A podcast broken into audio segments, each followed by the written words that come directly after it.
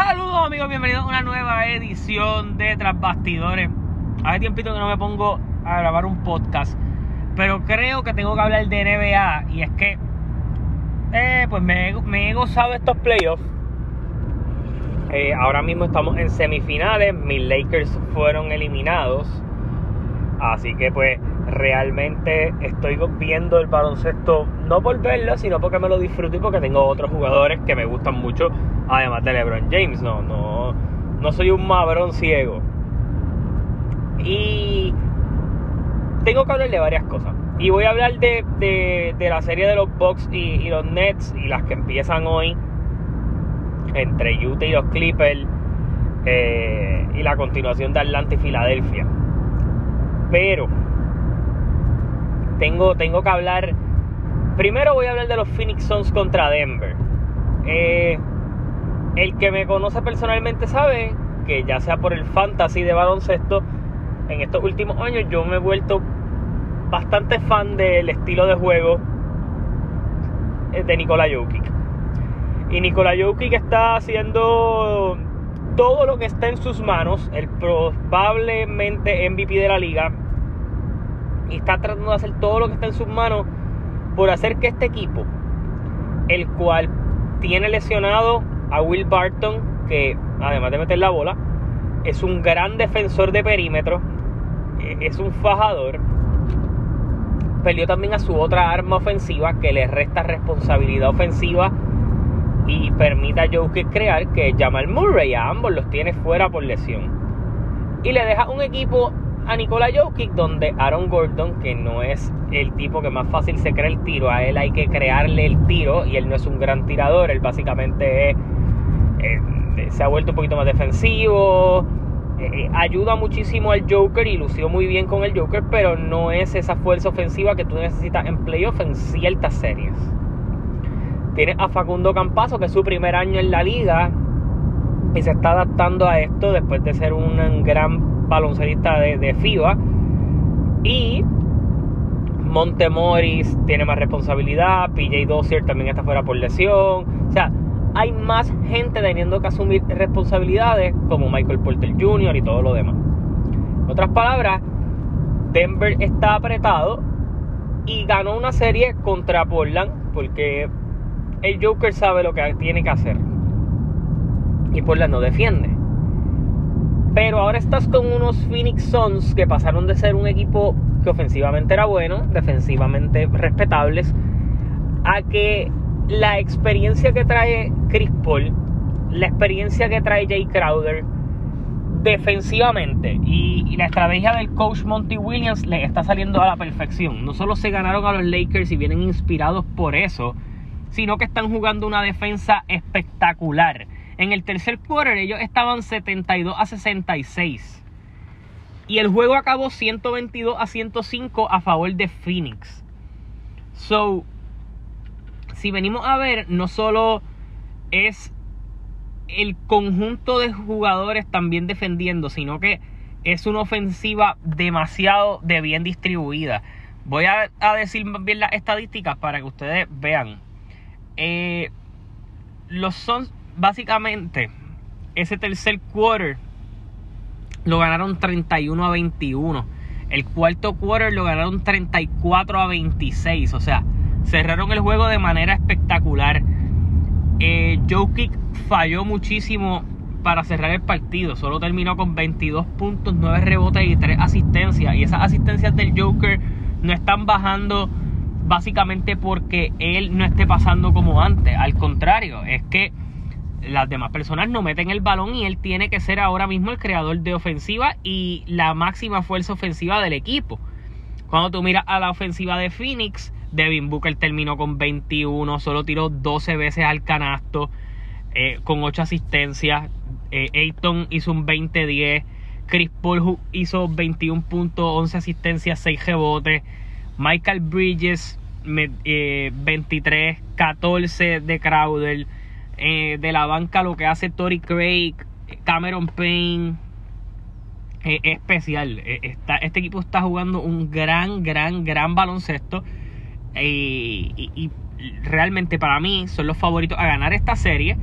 y quién sabe si los dos equipos, que yo creo que en el, en el oeste, Utah y Phoenix fueron los que acabaron 1 y 2, pero son 1 y 2 inesperados y están intentando validar que lo que estaban viendo en temporada regular no era un espejismo, sino era una realidad. Así que veremos a ver qué pasa con Utah Clippers. Yo tengo a Utah ganando esa serie en 6 juegos.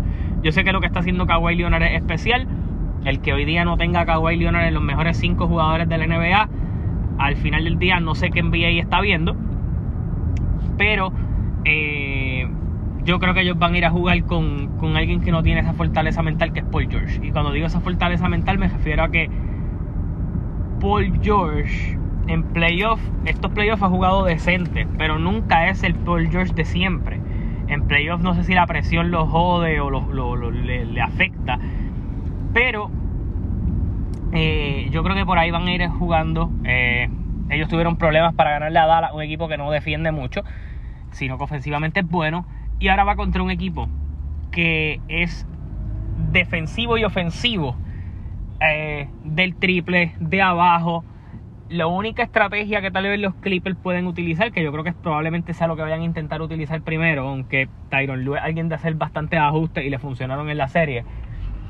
Yo creo que ellos van a intentar jugar con Sub acá abajo para intentar ver qué puede hacer con Gobert y después irse a jugar bajito con el cuadro de Beverly, eh, Batum, George, mejor dicho, perdón, Reggie Jackson, eh, Batum, George Leonard y Marcus Morris, lo cual va a obligar a sacar a, Rudy Gobert de la pintura, pero en ofensiva es este bastante eh, peligrosa ir por esa estrategia. Así que veremos a ver qué sucede hoy en ese jueguito. Tengo a Utah ganando en 6 juegos. Atlanta y Filadelfia. Me sorprendió Atlanta. Yo creo que Atlanta si mantiene ese pace y Joel Embiid no está tan saludable pueden hacer daño y se los pueden llevar. Pero tengo todavía a Filadelfia ganando en 6 juegos esa serie. Ahora, vamos a Brooklyn contra los Bucks. La conversación después que los Lakers se eliminó es que quien ganar esta serie gana el campeonato. Y si lo que yo he visto en estos dos juegos de los Nets es un indicativo de lo cómo van a estar jugando los Nets en estos playoffs, no hay equipo que le gane a ese. Y me explico. Eh, y, quiero arrancar primero con esta línea. El que hoy diga que Brooklyn, que se le lesionó Harden en el primer juego de esta serie, en, los primer, en el primer minuto, diga que los Brooklyn Nets son mejor sin Harden, está haciendo un comentario estúpido. Así que quiero primero darle, darle primero esa, esa línea para que para que entonen allí, sí, Brooklyn está ganando sin Harden. No significa que son mejor equipo sin Harden. O sea, tú no eres mejor equipo cuando no tienes a uno de los mejores cinco jugadores de la liga, cuando tú no tienes a uno de los mejores pasadores de la liga, a uno de los mejores tiradores de la liga, tú no eres mejor equipo sin él. Simplemente has sabido adaptarte a jugar porque durante toda la temporada tu equipo nunca estuvo completo. Y lo que están haciendo los Bucks le está facilitando mucho más el trabajo a que el equipo de Brooklyn no necesita tanto a Harden en estos momentos porque sin él lo están haciendo fácil. Y y, tú no me puedes venir y decir, ah, pero es que Harden tiene la misma mentalidad que en Houston, de que tiraba primero y después pasaba. Eh, no se engañe, no se engañe usted mismo porque realmente ahí está luciendo mal. Para empezar, Harden desde que llegó a los Brooklyn Nets, ofensivamente él va a conseguir su ofensiva. Usted no espere que un jugador que ha sido ofensivo toda su carrera no encuentre su ofensiva. Pero es alguien que ha involucrado compañeros. Un tipo que hizo 18 asistencias en un juego con contra Boston en la serie. No es, no es casualidad. Así que no espero no volver a escuchar ese comentario de que son mejor sin Harden porque realmente es una ridícula. Ahora vamos.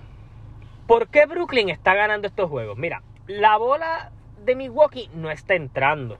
Y Milwaukee ha ido con una estrategia sumamente errónea a estos juegos. Y es que yo voy a poder machar la ofensiva de Brooklyn cuando no estoy caliente. En el primer juego, ellos no metían los tiros libres, no metían el tiro de tres, y era un primer juego que ellos podían dejar escapar porque Brooklyn, pues tiene a Hal, tiene a Ilvin, tiene a Durán. Hay más cosas positivas que decir de ese primer juego que perdieron que del segundo. ¿Por qué? Porque en el, en el primer juego, tú obligaste a Durán y a Ilvin a tirar muchas veces al canasto, a sustituir los tiros que de Harden. Y no hay problema con que Irving tire muchas veces. Es que Durán es un tipo que te mete 30 puntos tirando nuevo 10 veces al canasto porque el, tipo es así de efectivo. Él lo puede hacer. Él lo puede lograr. En 10 tiros meter 30 puntos para Durán es fácil. Pero en ese aspecto, tal vez es lo que tú tenías que forzar perdiste porque la bola no entraba. Ok, tú haces el ajuste para obligar porque tú en la pintura te lo ganaste en el primer juego. En punto en la pintura. So, ¿qué tienes que hacer? Intentar seguir atacando la pintura porque el triple no te está entrando. Tú permitiste que Griffin luciera espectacular en el primer juego. Pues, ¿qué tú tienes que hacer?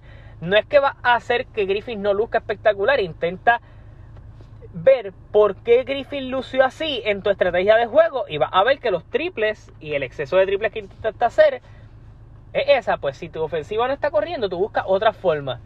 Ellos fueron con una estrategia al segundo juego de que yo voy a meter más puntos que la ofensiva elite que tienen los Brooklyn Nets.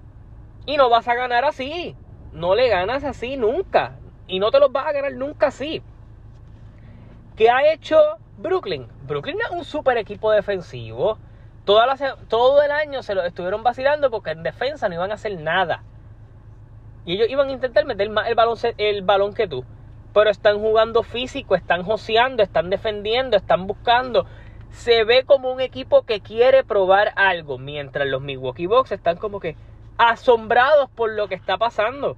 Tú no te puedes asombrar cuando tienes a Kyrie Irving a Durán en un equipo juntos. No, te puedes, no puedes vivir como si no esperaras que esto era lo que iba a pasar. Ayer se la dieron de 39. Durán hizo los cantos de nalga de Giannis volar por todo el Barclays Center. Y no es ni eso.